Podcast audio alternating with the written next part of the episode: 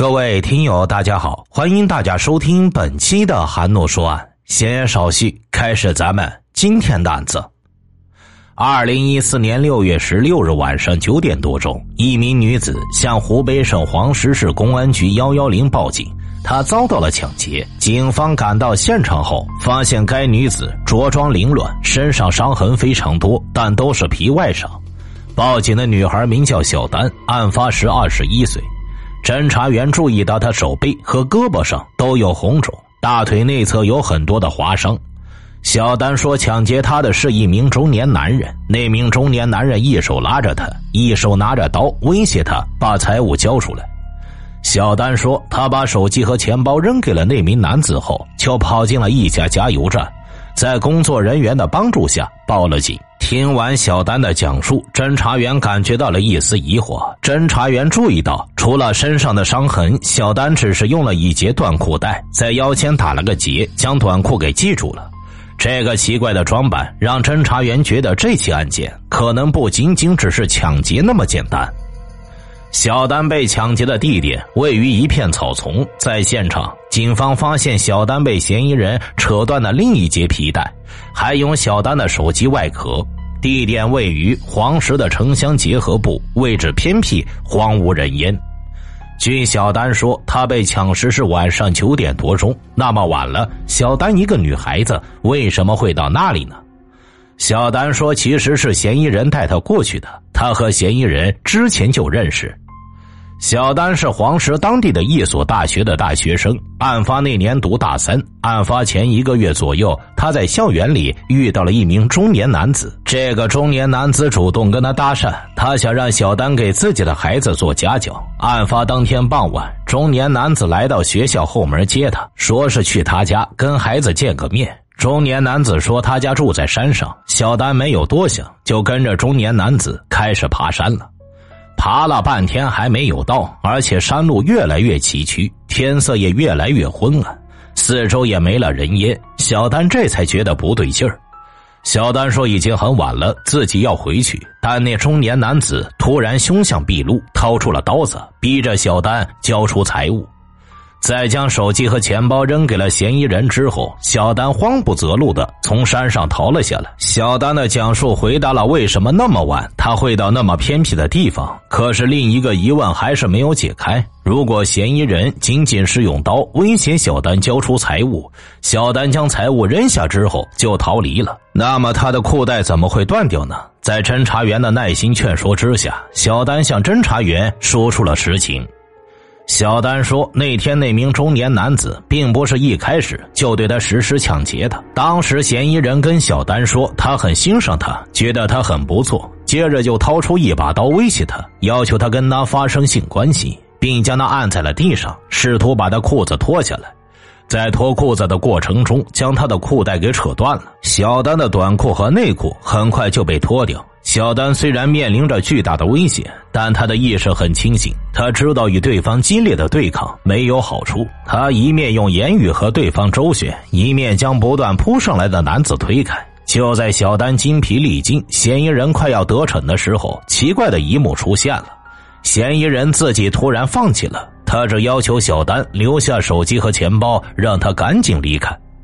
嫌疑人为什么会突然改变主意？小丹不得而知。惊魂未定的小丹出于保护名誉的考虑，一开始并没有向警方道出实情。他的这番描述让案件的性质发生了变化。嫌疑人不仅涉嫌抢劫，而且还涉嫌强奸。在了解案情之后，如何锁定嫌疑人呢？侦查员围绕案发现场展开了排查。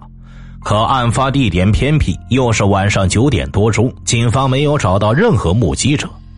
根据小丹和嫌疑人当天晚上行走的路线，侦查员对沿途的监控录像进行了调取，但也没有什么发现。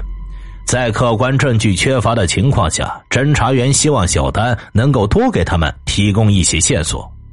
小丹后来说，嫌疑人普通话不太标准，带方言，身材中等偏下。仅凭这些外貌特征，想要有所突破仍然很难。不过，警方掌握到，就在小丹被抢的六天之前，也就是六月十日，当地还发生过一起类似的案件。那个案件里的受害人叫小红，跟小丹一样，也是一名大学生。小红和小丹是同一所大学的大学生，只不过她比小丹低了一个年级。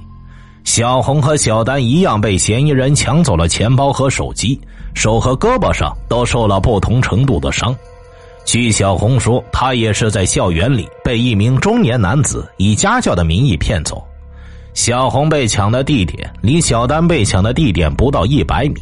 小红说：“她和小丹的遭遇一样，嫌疑人最先是想要强奸她，可是，在周旋一段时间后，嫌疑人同样放弃了努力，只抢走了她的钱包和手机，然后让她走了。当时，小红鞋子都顾不上，赤着脚从山上跑了下来。被害经过一样，受害地点相距不到一百米，甚至连最后关头强奸念头的放弃也一致。侦查人员认为，两起案件是同一人所为。”根据小红的描述，案发当天，嫌疑人是在校园内一处教学楼前接她的，而那栋教学楼前刚好安装有摄像头。侦查员在监控录像里发现了嫌疑人的身影。监控显示，案发当天下午四点四十五分，嫌疑人在教学楼前徘徊，像是在寻找目标。半个小时后，小红出现了，接着两个人一起走出了校门。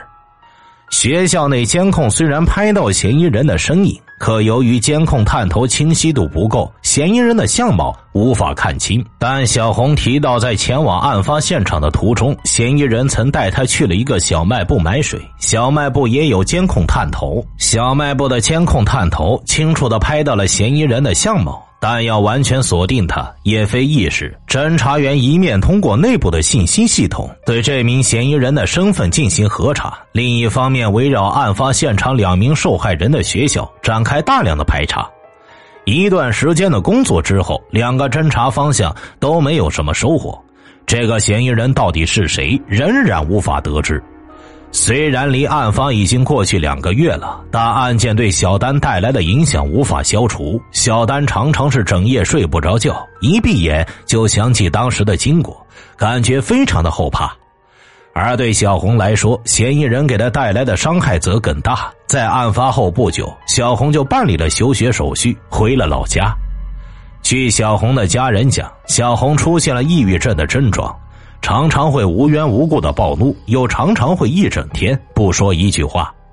小丹和小红的遭遇让侦查员感觉到痛心，除了配合学校和家庭与他们多沟通之外，尽快将嫌疑人抓捕归案是对两名受害人最大的安慰。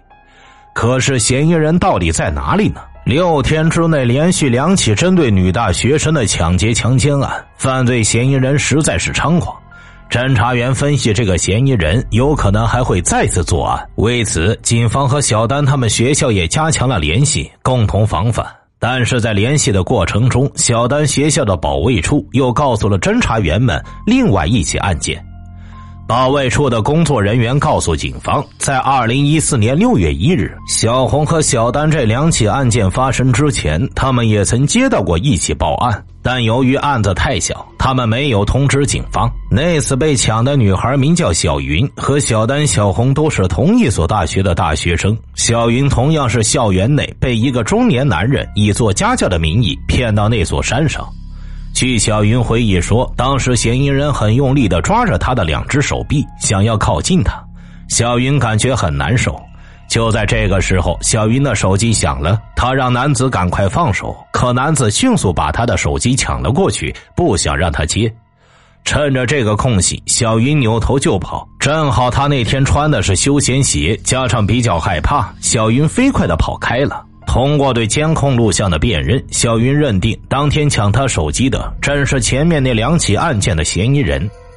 半个多月的时间内，同一所大学三名女大学生被人抢劫，这给黄石这个人口不足百万的城市带来了巨大的震动，同时也给办案的警察带来了巨大的压力。通过对第三起案件受害人小云的询问，警方还获取了一条重要的线索。前面两起案件，嫌疑人使用的都是公路边的公用电话，但这起案件，嫌疑人是用手机和小云联系的。侦查员调出小云的通话清单，找到嫌疑人的手机号码，这是一个幺三五开头的手机号。机主是一位名叫梁明生的人。可一查梁明生的身份信息，侦查员又失望了，因为他和监控里的嫌疑人长得并不像。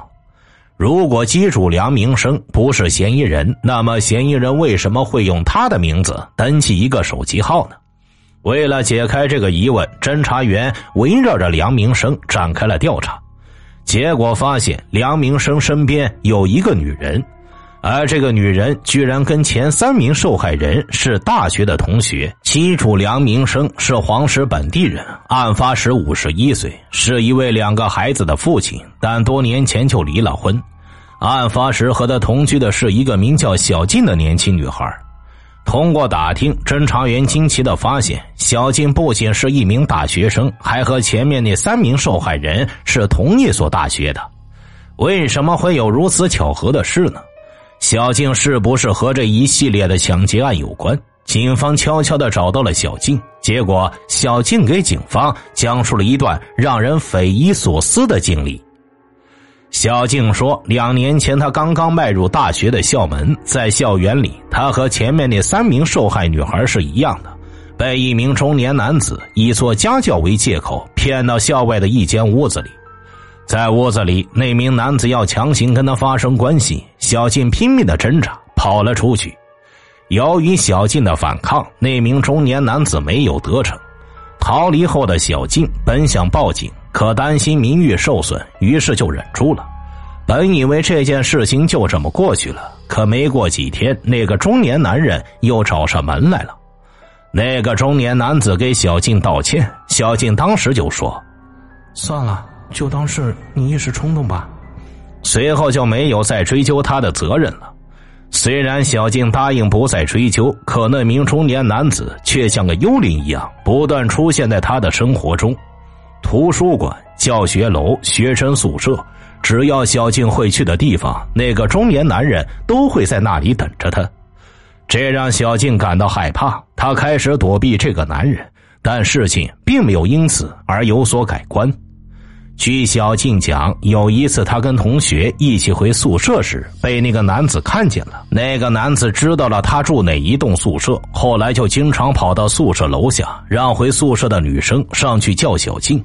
如果小静不下来，那个中年男人就会反复的让人上去叫她。小静感觉挺没面子，因为她不下去，那个男人就不停的让人上去叫她。小静怕同学都知道，对她的影响不好。也正是因为小静的软弱，一次又一次的成全了那名中年男子。到了后来，那名中年男子干脆就在他们学校附近租了一套房子，每天都会来学校找他。碍于情面，再加上怕事，小静被迫和那个中年男子一次又一次的见面。一直到了二零一二年年底，发生了一件让小静后悔终身的事情。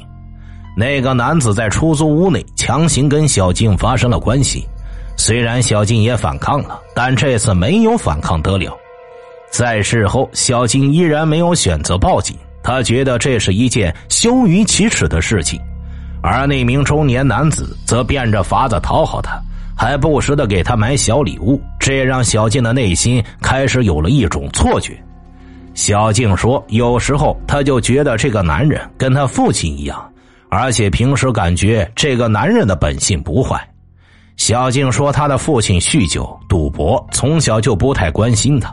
他是在一个缺少父爱的家庭里长大的，所以虽然受到那名中年男人的伤害，可那个人关心让小静错认为这就是他一直渴望得到的父爱。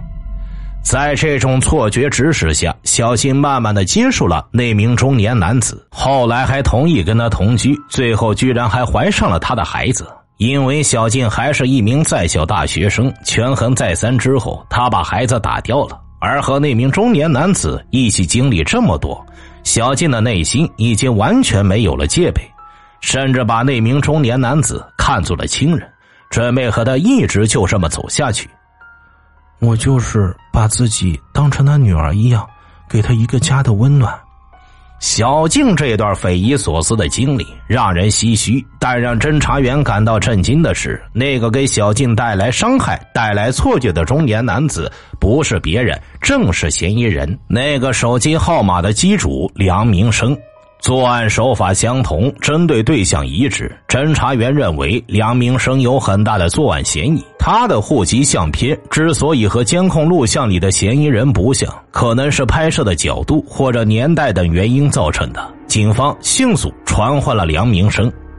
梁明生承认，这三起以找家教为名义实施抢劫、强奸的案件都是他一人所为。但案子里还有两个疑问没有解开。其一，他已经有了同居女友，为什么还要对其他的女孩屡屡下手呢？其二，在作案过程中是什么原因导致他改变主意，把前两起案件的受害人小丹和小红放走了？梁明生其实是一个惯犯，一九九九年因为强奸被判入狱三年，二零零四年又因为猥亵儿童进入监狱。出狱后，他还是无法控制自己。经过一段时间的琢磨，他发现一些女大学生十分的单纯，容易得手。为此，梁明生就以找家教的借口，在大学校园里边转悠，并主动找人搭讪。他很快就认识了小静。通过一段时间的经历，他成功强奸了小静，并让小静成了他的同居女友。虽然身边有了小静，但在二零一四年六月份，因为小静要备考期末考试，他嫌梁明生在家里会打扰他学习，就打发他出去转悠。在外转悠的梁明生内心的冲动又开始萌发了。在六月一日到六月十六日半个月的时间里，他故伎重演，先后骗住了小云、小红和小丹，并成功实施了抢劫。一个疑问解开了，但是那三起案件中，除了六月一日那起案件，小云是自己跑得快，梁明生的强奸意图没有得逞。另外两起都是他将两名受害者控制住了，可是为什么又突然放弃了强奸的念头呢？原来呀，梁明生曾经意图强奸一名十二岁的小姑娘。但被小姑娘的家人发现，在追赶中，小姑娘的父母把她左胳膊打断了。后来经过治疗，虽然恢复了活动能力，但用力过猛就会疼痛难忍。而在小丹和小红的那两起案子中，由于拉扯的时间过长，导致旧伤复发，刺骨的疼痛迫使梁明生放弃了强奸的意图。随后，梁明生因涉嫌抢劫和强奸未遂罪被警方批捕。等待他的将是法律的严惩。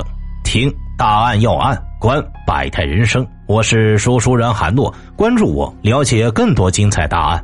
好了，这期案子就为大家播讲完毕了，咱们下期再见。